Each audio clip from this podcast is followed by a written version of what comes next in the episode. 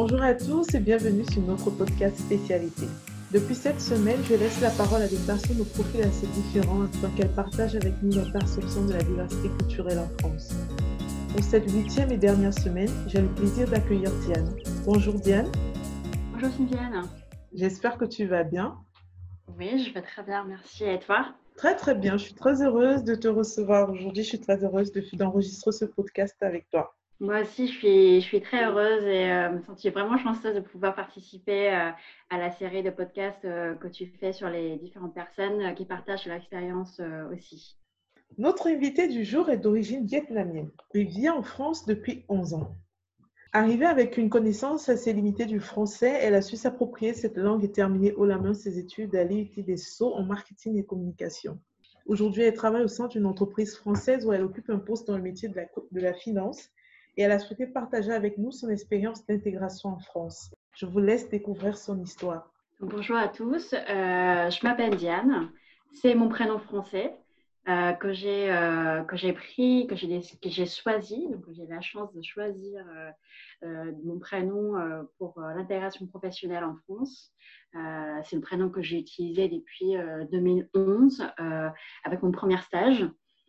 Euh, donc pour faire un peu euh, l'histoire de pourquoi est-ce que j'ai choisi euh, un prénom pour mon intégration, bah, c'est tout simplement parce que mon prénom vietnamien, il est un peu difficile à prononcer. Et du coup, j'ai découvert, enfin, j'ai ressenti avec mes études, et, mes premières années d'études et mes premières expériences professionnelles, c'est que ça leur dérangeait un petit peu à mes collègues et mes professeurs également à l'école et aussi les amis à l'école, euh, de prononcer euh, mon prénom en vietnamien. Et ça dérangeait un petit peu parce qu'ils savent que ce n'est pas, c'est pas euh, la bonne prononciation, etc.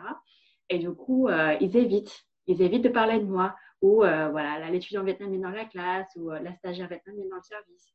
Et du coup, j'ai choisi un prénom français puisque, bah, en fait, c'est pas d'oublier, essayer d'oublier mon identité vietnamienne, mais c'est plutôt de, euh, bah, en fait, de donner un pôle parole aux gens autour de moi euh, pour m'identifier clairement comme leur ami, leur élève ou leur collègue.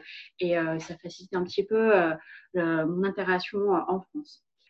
et en fait, cette donner le parole, c'est un peu comme si la, la, prise de parole, on va dire, c'est un peu comme une, découverte euh, à une langue, euh, une langue particulière qu'on ne connaissait pas avant. Donc pour euh, mes collègues, amis, c'est de découvrir bah, Diane, c'est l'équivalent de Tiang en vietnamien qui est difficile pour le français, hein, je, je conçois tout à fait. Et, c'est un peu, un peu comme mon apprentissage à langue française, je l'ai découvert un peu la langue, et au fur et à mesure, intégrer cette langue euh, comme si, euh, comme c'est une langue que je parle tous les jours et au, fur et à mesure devient très très proche de ma langue maternelle. Donc, euh, je suis arrivée en France en 2009, la première fois que je, je parle étranger et c'est un peu au tout début de ma découverte de la langue française. mes parents ont eu par leur carrière en tant que médecin, ont eu les occasions de venir en France avant et m'ont transmis un peu cette proximité avec la France. Donc, euh, je suis arrivée en France un peu euh, avec cette être un peu initiée par mes parents, mais je n'ai jamais appris la langue française avant. Donc, après le bac, j'ai décidé que je vais aller en France pour faire des études. J'ai pris un an pour apprendre le français euh, en parallèle avec euh, mes études universitaires au Vietnam et je savais que je voulais travailler euh, ou au moins faire les études dans les, dans les métiers qui sont très proches la communication, le culturel, le marketing, tout ça. Et donc, du coup, j'ai poussé en même temps que mon apprentissage de langue française, j'ai postulé à des facs en France. Euh, et, on m'a dit, bah, en fait, euh, tu viens de découvrir la langue française, là, tu parles euh, moyennement bien français. Il faut peut-être commencer par autre chose avant de, faire la communication. Et à l'époque, j'étais très vexée. Je, bah, m'investis dans la langue et j'essaie au mieux d'apprendre la langue. Bah, Laisse-moi une chance. Et du coup, il me dit, bah, dans ce cas-là, tu peux aller à l'IPETSO c'est euh, une voix qui est à la fois un peu en marketing et euh, à la fois un, peu en communication. Et aujourd'hui, je le remercie énormément parce que si jamais on m'a été, enfin, on m'a accepté euh, pour qu'une fac en langue ou en communication pure, je pense que j'aurais pas pu, j'ai pas pu m'en sortir parce que je me rendais pas compte à quel point mon français était très très très limite quand je suis arrivée. et donc du coup je ne sais pas si euh, euh, dans ta série de podcasts, euh, Sylviane, tu as eu des personnes qui ont appris le français en tant qu'adulte, mais ça n'a pas été très, très simple au départ. Non, mais je pense que de façon générale, j'ai beaucoup entendu les gens dire que le français est une langue très compliquée à apprendre. Donc, je comprends tout à fait ce que tu peux ressentir parce que j'ai déjà entendu ça énormément de personnes me dire que le français est une langue très, très compliquée. Ouais, je confirme. Euh, euh, surtout qu'en fait, euh, la culture vietnamienne et la culture française est assez peu de points communs, même si dans l'histoire et dans le passé très très lointain, il y a quand même la proximité entre les deux pays. Mais le français n'a pas été conservé dans le pays comme la langue parlée au quotidien, comme d'autres pays africains qui ont eu la proximité avec la France pendant les guerres bah, chez nous, en fait, euh, il, reste, euh, il reste quelques écoles qui enseignent euh, la langue française. Il y a encore la classe bilingue, puisque les deux gouvernements se sont rapprochés pour qu'il y ait un programme bilingue français dans certaines écoles en France, au Vietnam, pardon. par contre, ben, l'anglais a clairement pris le dessus. la culture américaine est omniprésente au Vietnam, donc il y a de moins en moins de personnes qui, parlent, qui apprennent le français. Euh, les peu de personnes qui apprennent le français, souvent, euh, ce sont des, étudiants, des, pardon, des étudiants des, euh, universités qui proposent un programme d'échange en France ou, ou les médecins, puisqu'il y a quand même des programmes de stage, mes parents ont fait partie quand plus jeunes, de, de, de, venir en France. Donc, ça, c'est les pots de contexte qu'on a pour apprendre le français. Et donc, du coup, quand je suis arrivée ici, euh, je, me dis vraiment, mais jamais je vais pouvoir euh, parler français euh, comme mes amis français, puisque j'ai pas du tout eu la proximité avec la langue et la culture toute petite, contrairement à l'anglais par exemple. Et puis, euh, au fur et à mesure, euh, c'est venu. Euh, au début, c'était vraiment très compliqué. les cours sont en français. je ne sais pas si tu as fait les cours un peu magistraux en France, à la fac, quand tu es arrivé en France. mais c'est des matières qui sont très, très théoriques, comme économie, sociologie, psychologie, voilà, tout ça pour marketing et communication. Et là, tu te dis, bah, c'est plus le, le français que j'apprends dans les bouquins, c'est les conversations basiques, euh, comment tu t'appelles, quelle est la couleur de la voiture, est-ce qu'on va au cinéma, quoi. Donc, euh, voilà, c'était, c'était, c'était violent au départ. Et euh, ouais, c'était vraiment violent. Et en plus, pour rajouter un peu de difficulté à ça, parce que j'adore le challenge, dans, mon école, il y a très peu d'étudiants étrangers. Euh, et du coup, euh, avec une autre, euh, une autre Vietnamienne qui arrivait en même année que moi, on n'est que deux Vietnamiennes dans toute la fac. Et je pense que les, étudiants étrangers à l'IPETSO, à, enfin, de mon année, c'est moins de 10% de, de, du nombre d'étudiants. Et donc, du coup, es là, tu es en classe avec tes camarades français qui, euh, toute leur vie, bien sûr, fait des études, enfin, des études euh, en collège, lycée, ils n'ont jamais eu d'étrangers dans leur classe. Et là, ils découvrent euh, une Asiatique qui ne parle pas français et qui participe en cours avec eux. Et en fait, il y a une, sorte d'apprentissage culturel mutuel entre moi et mes camarades qui est assez, assez intéressant et marrant au départ.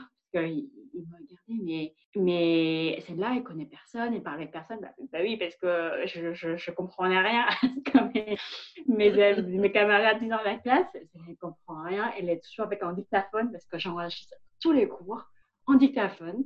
Et à la maison, bah, qu'est-ce que je fais? Puisque je n'ai pas beaucoup d'amis, bah, je réécoute les cours tous les soirs à la maison pour euh, noter sur, sur le papier, puisque je ne pigeais rien. Je pigeais rien la classe.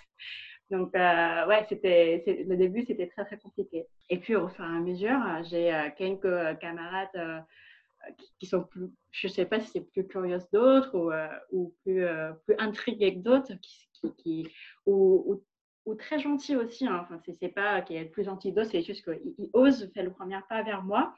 Et, euh, et d'ailleurs, euh, j'ai gardé un très bon contact encore avec euh, certaines amies de Yutetsu qui m'ont tendu la main les premiers jours, qui, m'ont qui ont laissé copier leur, leur cours ou qui ont gentiment m'expliqué comment ça se passe en classe, en examen. Ou, voilà, donc du coup, c'est le premier lien, on va dire, euh, c'est le premier pas vers l'interaction.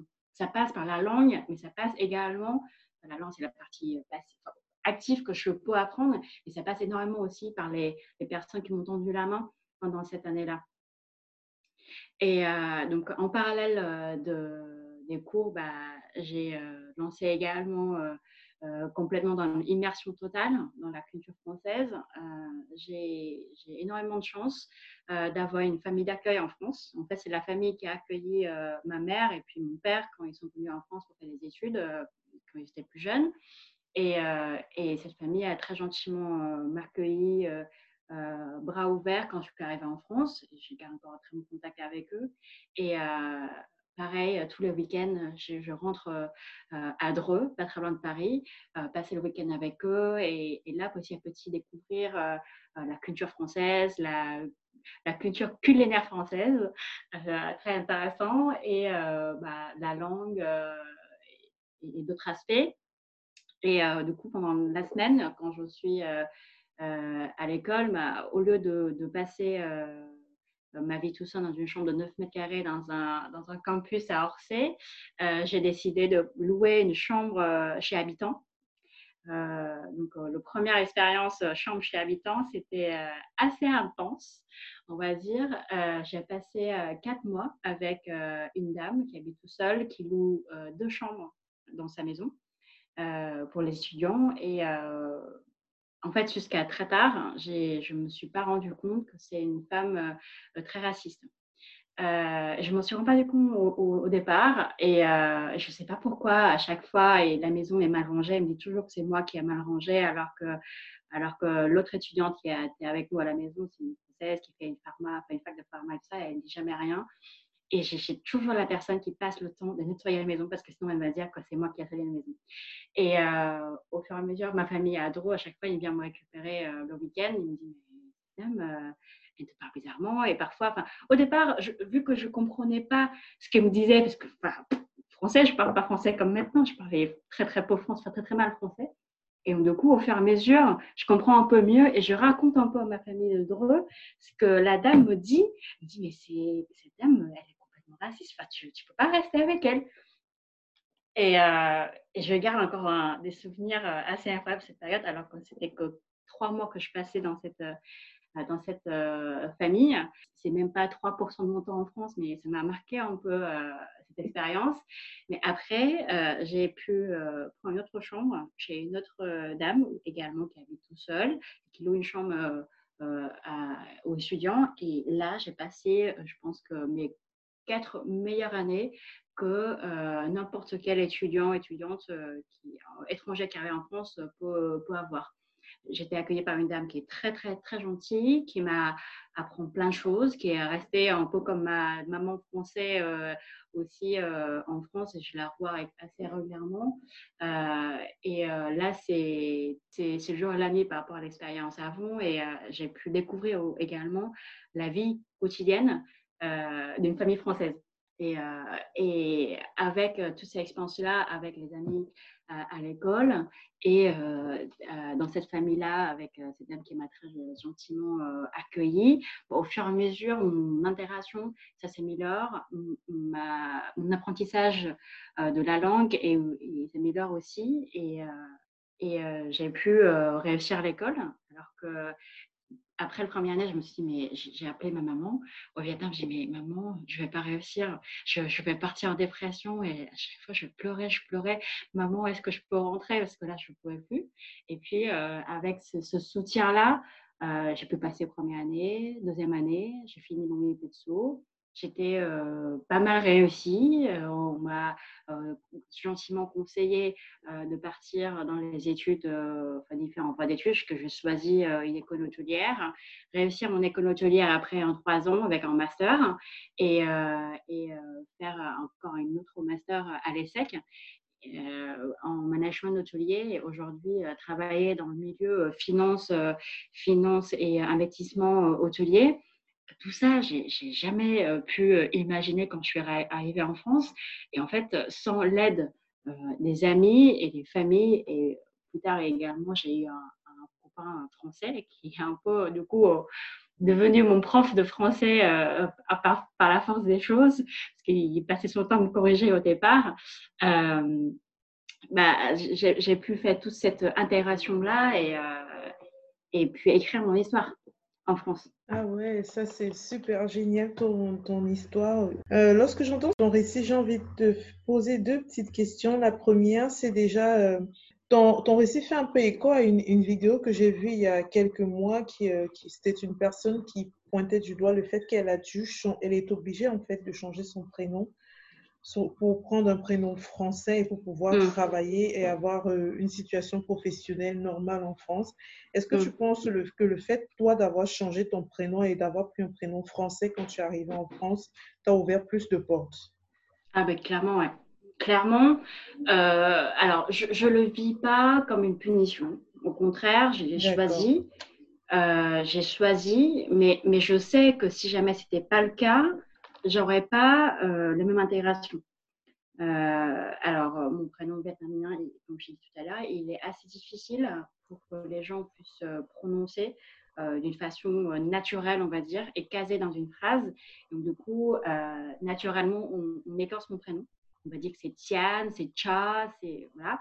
Et c'est c'est pas mon vrai prénom et ça me met vraiment mal à l'aise. C'est comme si, enfin, je je sais pas, mais, par exemple, Marie en français, on prononce en vietnamien, c'est euh, Je ne veux même pas faire l'accent vietnamien dans la phrase en français, mais euh, Marie, par exemple. Et donc, du coup, naturellement, ça ne colle pas dans la langue, ça ne colle pas dans la phrase. Et, euh, et, en fait, puisque les gens se rendent compte d'eux-mêmes que c'est pas naturel et que ça mérite, ben, ils évitent de, m'appeler par le prénom. Et euh, en fait, quand tu mets pas le nous sur quelque chose, bah pour toi, cette chose, elle est floue. Bah, sur une personne, c'est pareil. Quand tu mets pas un prénom à quelqu'un, bah, cette personne, c'est vague. quoi. Euh, c'est une étudiante vietnamienne dans la classe et un collègue ou une collègue vietnamienne euh, dans le service, mais, euh, mais, mais tu n'imagines pas la personne dans ta tête. Je ne sais pas comment, si je suis claire dans l'explication. Et en fait, depuis que j'ai choisi mon prénom, d'ailleurs, petite anecdote, euh, pourquoi j'ai choisi ce prénom-là, c'est parce que en fait, c'est assez proche de la prononciation en vietnamien. Et en fait, euh, à l'époque, le moment, le déclic, on va dire, que j'ai changé de prénom, c'est parce que j'étais en stage dans le service réservation d'un hôtel euh, de luxe à Paris. Et en fait, quand je leur dis bonjour, c'est Char en téléphone, qu'est-ce que je peux vous aider? Et après, j'ai bon, merci beaucoup, je vous envoie de la confirmation par email. Et en fait, euh, les personnes ne se rendent pas compte que c'est moi qui leur ai envoyé la confirmation parce que le pronom, enfin, le, prénom que je, prononce au téléphone, c'est pas le même que ce qu'une voix écrit. Et très régulièrement, je dis bonjour monsieur euh. Euh, je ne suis pas un monsieur, je suis une madame. Et euh, voilà, c'est écrit comme ça mon, prénom. Du coup, c'était à l'écrit comme à l'oral, les gens savent que c'est n'est pas mon vrai prénom. Et, mm. Et depuis que j'ai changé le prénom, bah, ça se passe beaucoup mieux. Ça se passe mieux avec euh, les collègues, avec les clients. Euh, et en fait, euh, même plus tard, dans le réseau professionnel, une fois que j'ai commencé d'autres stages et je commençais à m'insérer vraiment professionnellement dans la vie active après mes études, bah, les personnes ils peuvent dire, enfin, ils peuvent discuter entre eux en parlant de moi sans, sans avoir peur qu'ils prononcent mal et, et, ils me gardaient pour, pour, euh, pour voir s'il se prononce bien ou pas. Je ne sais pas si, si tu vois. Oui, je comprends tout à fait. C'est vrai que là, de, si on se met de ce point de vue-là, je comprends vraiment la nécessité qu'il y avait pour toi de changer de prénom parce que c'est vrai que juste, juste, juste pour la petite anecdote, je suis partie dans un restaurant vietnamien, je voulais commander quelque chose, mais je ne savais pas comment ça se prononçait. J'avais tellement peur de prononcer que je disais à la dame, je veux ça, au mm. lieu de je lui montrer parce que j'avais tellement peur de prononcer. Donc, je comprends un peu l'état d'esprit dans lequel les gens étaient et t'identifier plus comme la, la, la, fille vietnamienne qui est en cours avec moi, la fille vietnamienne qui est ça. en stage dans mon entreprise, au lieu de t'identifier par ton prénom parce que tout le monde avait peur de prononcer ton prénom. Donc, je comprends tout à fait la nécessité de changer de prénom. Ouais. mais, euh, et en fait, je, je, quand je te dis, je ne le vis pas comme une punition, mais, mais c'est vrai que euh, c'est vrai que ça crée une, enfin, pas une double identité, mais un peu, puisque en fait, je sais que en France, je m'appelle Diane, je travaille comme ça, je travaille comme si, je fais des études. Euh, mais par contre, euh, mes amis vietnamiens, euh, ils ne savent pas par quel prénom ils, vont m'adresser. Bah, au départ, j'ai des amis qui, que, je, je, fais connaissance, des amis vietnamiens que je fais connaissance quand je suis arrivée en France, parce qu'il y a une communauté étudiante vietnamien en France assez importante. ils ont toujours su que je m'appelle Chan en vietnamien. Et, euh, et, au fur et à mesure, euh, on grandit, c'est qu'on commence à travailler. Et puis, euh, et puis ça m'arrive de, de, de, recommander les amis vietnamiens à mes, collègues ou vice-versa, que mes, amis vietnamiens parlent de moi à leur, dans leur milieu professionnel. Et, là, il me bat complètement parce qu'il ne sait, pas, sait pas comment me présenter. Et quand il me présente avec mon prénom vietnamien, puisqu'ils n'ont jamais m'appelé par, par mon prénom français, ça leur fait bizarre. quoi. C'est qui Mais je me suis fait la même réflexion aujourd'hui, justement. Je ne sais pas, j'y pensais aujourd'hui. Je me disais, quand tu vis dans un autre pays, forcément, tu n'as plus tu n'as plus, tu ne portes plus uniquement la culture de ton pays d'origine, mm. mais en fait, tu te retrouves à avoir cette double culture. Tout à fait. Euh, si tu es vraiment inséré, si tu es, si es vraiment intégré dans la société dans laquelle tu vis, forcément, tu te retrouves à porter deux casquettes et avoir une double culture. Tu ne peux plus seulement t'identifier, je peux plus seulement m'identifier comme moi, Sylviane la Camerounaise, ou bien comme toi, si, toi Diane la Vietnamienne, mais en fait, on s'identifie vraiment avec deux cultures. Euh, vu le nombre d'années dans les, depuis lesquelles on vit dans ces pays, quoi, tu finis par t'identifier avec deux cultures. Tu peux plus juste te dire, ouais. je suis camerounaise. Et, et, en fait, vu que tu évolues dans, dans cet environnement, tu, tu finis par te rendre compte en fait que tu prends beaucoup de mœurs de la, de la, de, du, du, pays dans lequel tu es. Tu commences à aimer beaucoup de choses du pays dans lequel tu es, leur culture culinaire, euh, euh, aiment même leurs blagues. En fait, tu te rends compte que tu commences vraiment à, tu, pas tu te transformes comme un Français, mais tu commences à développer vraiment une connaissance du pays dans lequel tu vis, une connaissance de la culture dans, laquelle tu vis. Donc oui, je comprends tout à fait qu'il soit perdu entre mm, mm, mm. je prends quel prénom, je l'appelle comment et tout, je comprends tout à fait. C'est vrai. C'est vrai, et en fait, cette double culture, elle est au-delà du fait que bah, aujourd'hui, euh, après 11 euh, ans en France, je me suis naturalisée. Parce que, je, en fait, la, le, temps que je passais euh, en France constitue vraiment une partie de mon identité, comme tu dis, et que, et que je considère autant vietnamienne que française. Et, et en fait, je me rends compte que c'est bien au-delà de ça. C'est que je suis vietnamienne, je suis plus tout à fait vietnamienne. Je suis devenue française, mais je ne suis pas tout à fait française. Et en fait, euh, à la fois, tu, tu sais que tu as une double culture, mais à la fois, tu sens qu'en fait, j'appartiens à, à, nulle part, en fait. C'est un peu le, le, no man's land, tu vois. Parce mm. que enfin, le Vietnam, euh, depuis les dix, dernières années, ça a énormément évolué, culture en parlant, économiquement parlant. Et ben, quand je rentre chez mes parents, c'est des vacances chez mes parents, mais je ne sais pas comment euh, les gens évoluent là-bas, travaillent, s'amusent. Euh, voilà, euh, là-bas, alors que en France, euh, il y a toute une partie de, mon temps que je n'ai pas passé en France. Et il, y a des, personnes, des amis, des collègues qui me disent Ah, mais tu ne connais pas ça oh, Mais tout le monde connaît ça. Enfin, c'était à la télé pendant tout le temps. Bah, déjà, je n'ai pas de télé. je sais plus ce qui arrive en France, je n'ai pas de télé. Mais avant, avant ça, euh, j'ai pas vécu en France en fait. Si tu me sors une chanson des années 90, mais j'en sais rien. Euh, j'étais en France, j'étais pas en France quoi. et donc du coup, euh, c'est hyper. Euh, parfois, c'est créer des situations assez marrantes parce que, enfin, puisque aujourd'hui je parle français quand même relativement proche maternelle, mais j'ai encore un petit accent. quand je suis fatiguée, je parle n'importe comment parce que mais je pense que ça arrive à tout le monde de parler n'importe comment. oui, effectivement. mais, Ouais, même si c'est même si une langue maternelle. Mais, euh, mais en fait, euh, bah, des, des, personnes que je connais plus tard dans ma vie en France, ils ne se rendent pas compte qu'au départ, je parlais très très mal français, ou parfois ça, ne leur arrive même pas à douter que, que je suis arrivée en France en tant qu'adulte. Et euh, parfois, ils, ils font des gros yeux quand ils, me parlent d'un truc que tout le monde connaît. Et moi, je dis, bah, c'est quoi?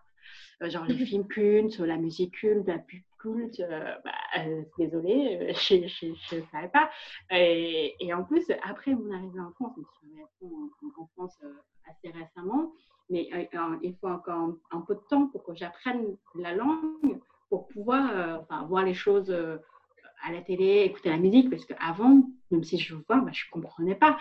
C'est comme, un, enfant, en fait. Un enfant, quand, euh, quand ils ont 2-3 ans, ils n'ont pas de souvenir de ce qui se passait à la télé. Il faut avoir 5-6 euh, ans pour que voilà, tu commences à regarder la télé et, se souvenir un peu des pubs, des chansons, des films. Ouais, c'est pareil. Donc, euh, je dis souvent à mes collègues ou mes amis, c'est que, en fait, j'ai un mémoire d'enfant de 10 ans. Donc, euh, c'est pas, pas un adulte de 30 ans, c'est que tu me parles un peu de tout ce qui est culturel à la télé ou enfin, de manière générale autour de nous. Euh, j'ai un mémoire d'enfant de 10 ans, il ne faut pas oublier ça. Quand si je reviens sur ce que tu viens de dire, parce que ça fait écho au podcast de Louise qui est passé la semaine dernière, euh, c'est deux thématiques différentes, mais j'ai l'impression qu'on y trouve quand même un lien. Elle est parlé beaucoup plus du métissage, de la difficulté d'être, de ne pas savoir euh, à qui est-ce qu'on appartient, à quelle culture on appartient quand on est métisse et j'ai l'impression en fait que lorsqu'on on on, on, partage une double culture, lorsqu'on est d'un pays et on va s'installer dans un autre pays, on peut facilement se retrouver justement comme, euh, comme elle dans ce, cette perte d'identité. Je n'appartiens pas forcément, je n'appartiens plus totalement à tel pays, mais je n'appartiens pas totalement au pays dans lequel je vis. Parce que moi-même, je me, je, je me rends compte, par exemple, au mm. Cameroun, depuis que j'ai quitté le Cameroun, il y a beaucoup de choses qui ont changé.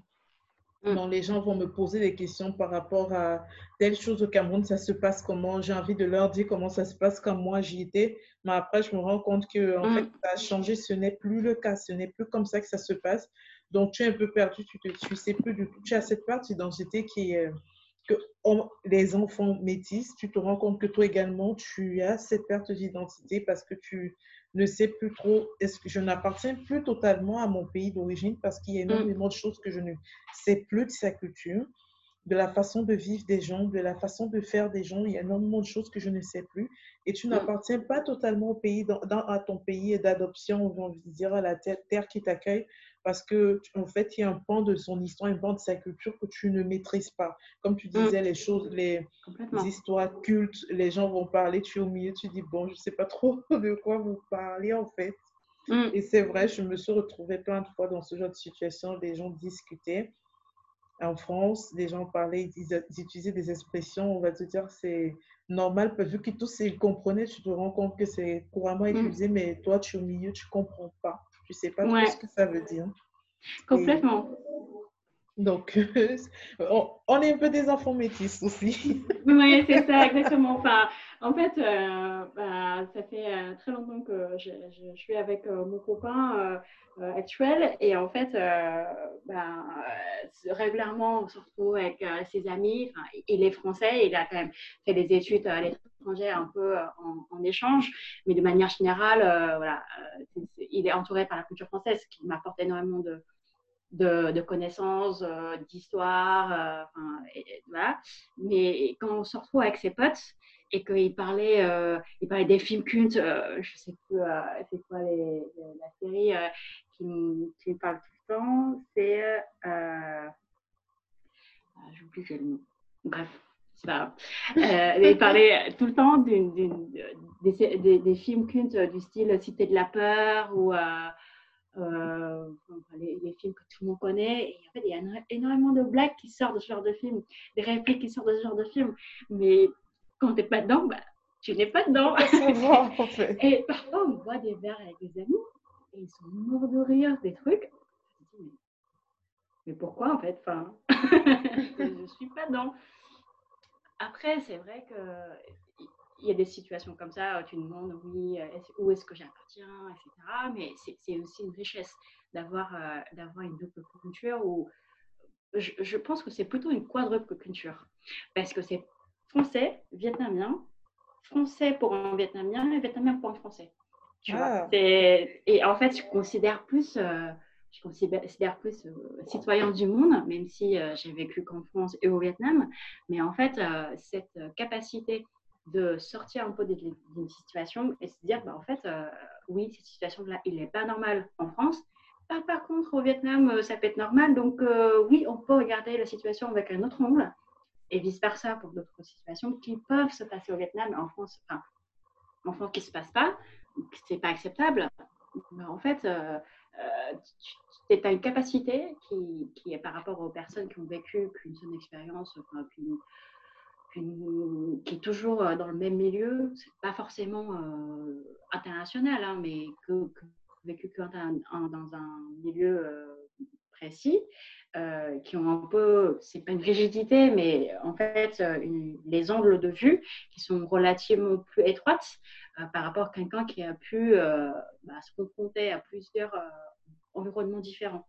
Mm. et en fait, ça t'apprend énormément d'humilité parce que tu dis, bah, en fait, moi, je sais pas tout, je sais que j'ai vécu des situations difficiles, mais peut-être ce que je suis, enfin, ce que je vois, une personne qui est en train de vivre une situation, peut-être que je n'ai pas pu deviner tout ce qu'il euh, ou elle est en train de vivre, et peut-être que c'est très difficile aussi, et ça t'apprend à ne pas juger les autres, ça t'apprend euh, euh, d'accepter plusieurs situations telles qu'elles sont, parce que bah, tu ne sais pas tout. Tu ne sais pas tout ce qui se passait autour d'une histoire. Euh, puisque euh, toi-même, tu as déjà vécu des situations où les gens disent Ah non, ça, c'est pas acceptable, ah non, euh, ça, c'est pas possible. Mais tu sais que si, c'est possible, et tu sais qu'il que, y a des, parties d'histoire que ces, ces personnes-là maîtrisent pas forcément. Et, et, tu, tu te dis à toi-même, la prochaine fois, si je vois quelqu'un et je commence à, à dire que non, non, euh, ils sont complètement cons de faire ça comme ça, bah, tu dis, bah, en fait, peut-être que dans sa vie, il a vécu des situations qui fait que, bah, si, il peut faire ça comme ça. Et, euh, et, et, je pense que c'est une richesse euh, personnelle que bah, personne ne peut l'enlever ça de moi parce que c'est pas quelque chose que j'ai appris à l'école, c'est quelque chose que j'ai vécu. Et c'est enfin, un peu vivant ces, situations-là que, tu peux apprendre vraiment euh, cette, euh, cette humilité en fait. Effectivement. Chers auditeurs, vous l'aurez compris, Diane vous a dit c'est important, c'est très bien d'avoir une double culture, c'est très bien d'avoir une quadruple culture, comme elle a dit, mmh, parce, que ça, parce que ça vous apprend l'humilité et ça vous apprend à regarder les situations autrement. Mmh. Euh, je voulais revenir sur quelque chose que tu as dit au début. Tu as dit que la culture vietnamienne est vraiment très, très éloignée de la culture française. Mmh. Et je voulais faire juste un petit, euh, juste te poser une petite question par rapport au fait que tu m'as expliqué que les gens ont, tendu la main quand tu étais en cours pour pouvoir t'aider, que les mm. gens ont pris le, pas de venir en premier vers toi pour pouvoir t'aider. Est-ce que c'était typiquement dû à ta culture vietnamienne et le fait que tu sois resté dans ton coin, tu n'es pas parlé à personne, tu sois vraiment resté enfermé dans ta bulle alors que tu, tu savais que tu avais besoin d'aide si tu voulais y arriver? Et que tu as laissé les autres faire le premier pas vers toi ou c'est juste toi? Parce que je voudrais, bien, je voudrais juste savoir s'il euh, il y a quelque chose, une différence culturelle sur ce point-là ou pas.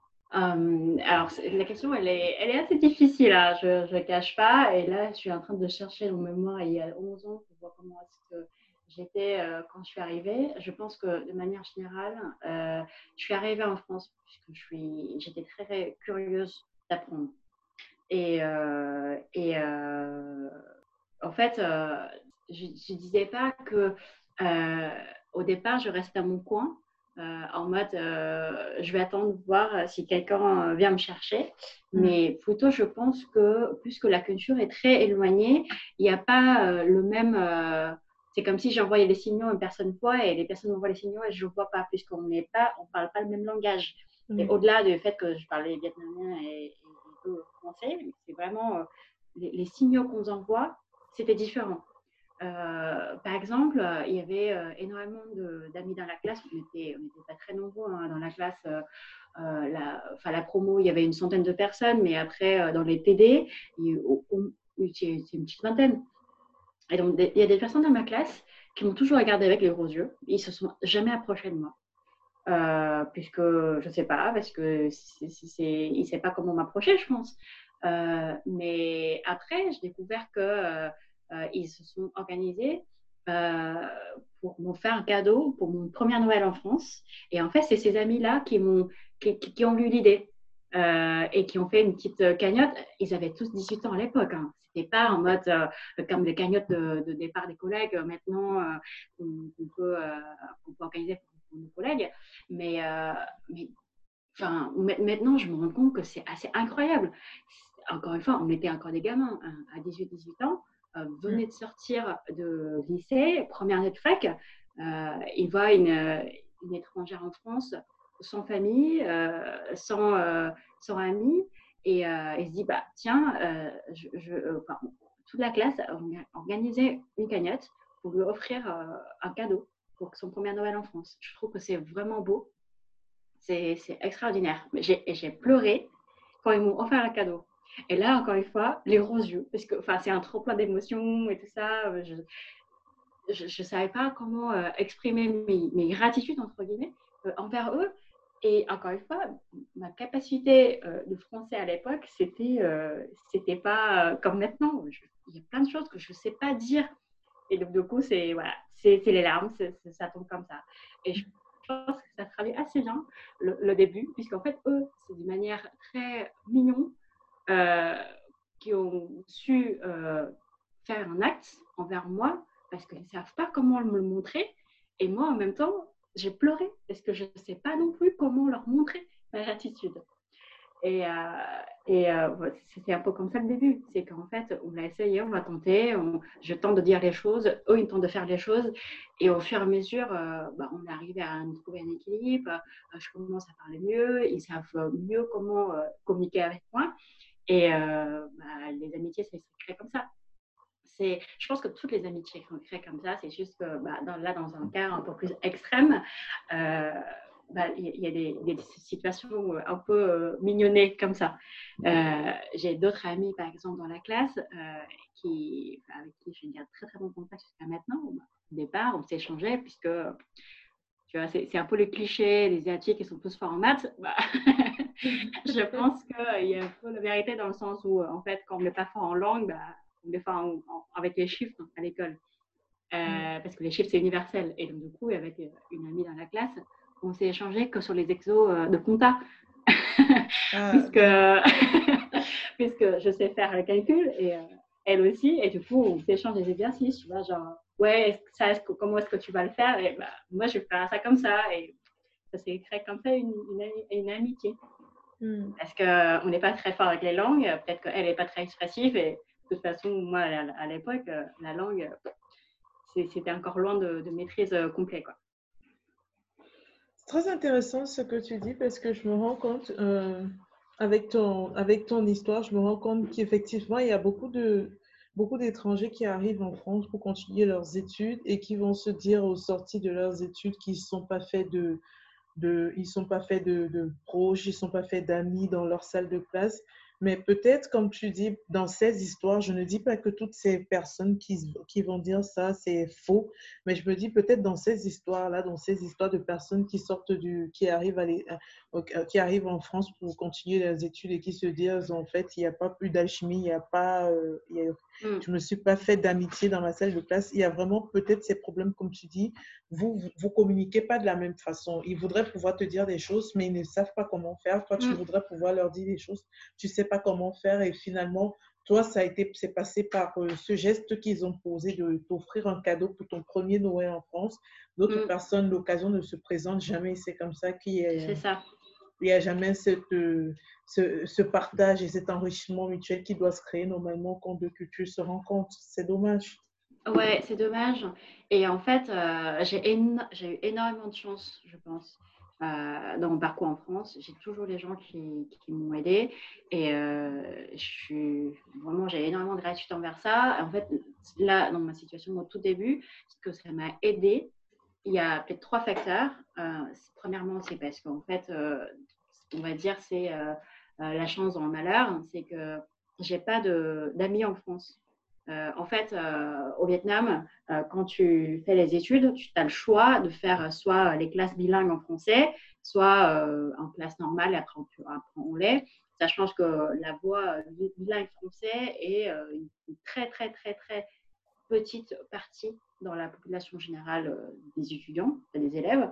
Et du coup, moi, je n'ai pas pu faire ça, puisque quand j'étais en, en CP, équivalent CP en France, bah, la classe bilingue a été supprimée dans mon école élémentaire. Donc, du coup, euh, je n'ai pas pu suivre la voie bilingue.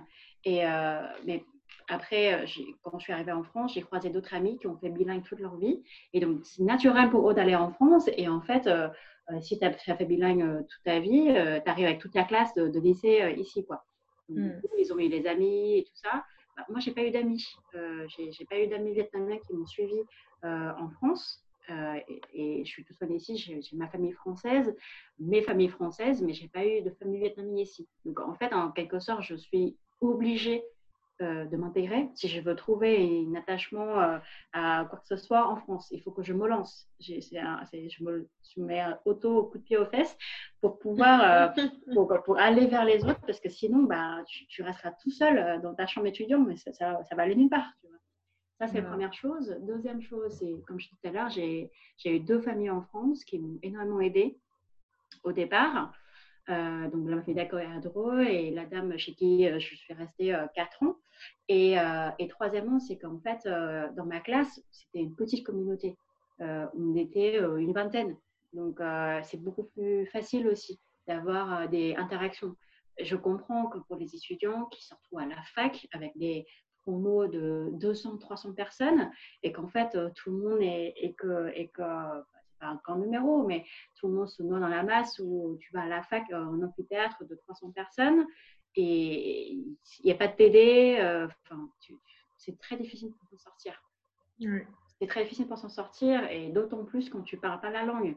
Parce que, enfin, je, je pense que la communication, ça passe avant tout par, euh, par la langue, hein, par la langue que tu communiques. Et euh, quand c'est plus facile pour tes camarades de parler français quand l'est, ben, ils vont pas naturellement faire un effort de parler anglais avec toi pour que, voilà, pour toi, si, si tu as besoin d'aide, etc.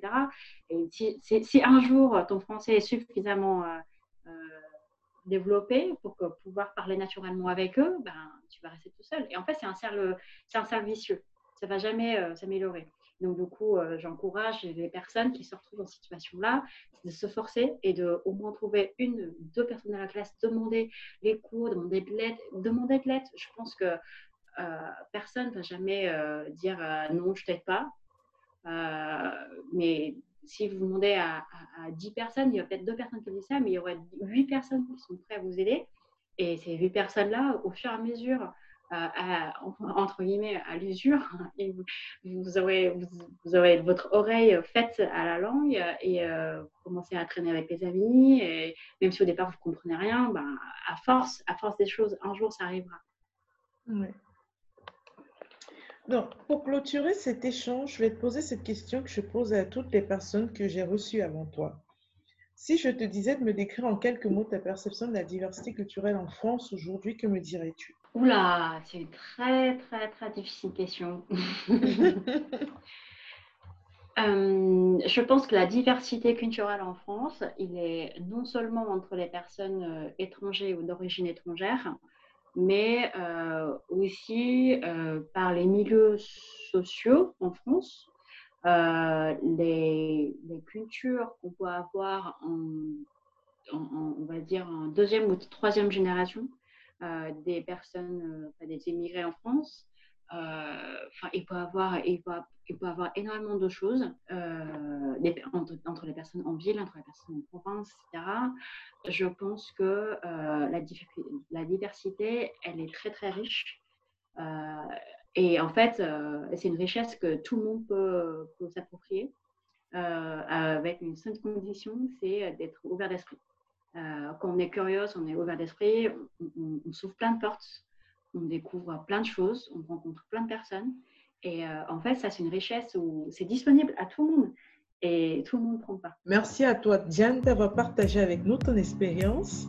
Merci euh, de, m'avoir laissé ce temps de, de, partage avec toi et avec tes écouteurs. Ce fut un réel plaisir d'échanger avec toi. Moi aussi, c'était très riche comme comme échange et euh, c'est un drôle euh, effet de me faire euh, revivre un peu les, les premières années en France. c'est très très chouette souvenir. ok, c'est top. Mon podcast est un rappel mémoire.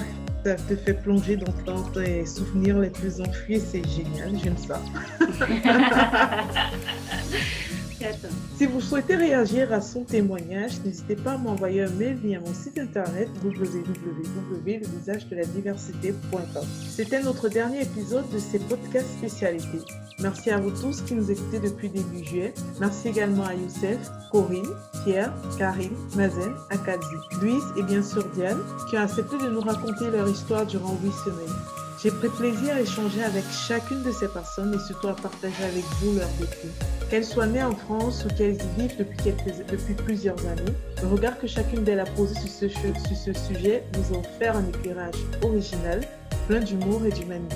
Vous l'aurez compris, il y a encore du chemin à faire en France sur la question de la diversité culturelle, mais le premier pas est déjà de changer le regard que l'on pose les uns sur les autres. Et comme l'a il suffit juste d'être curieux. À vous tous qui reprenez vos activités, je vous souhaite une très belle rentrée. Et à vous qui partez en vacances, profitez-en bien.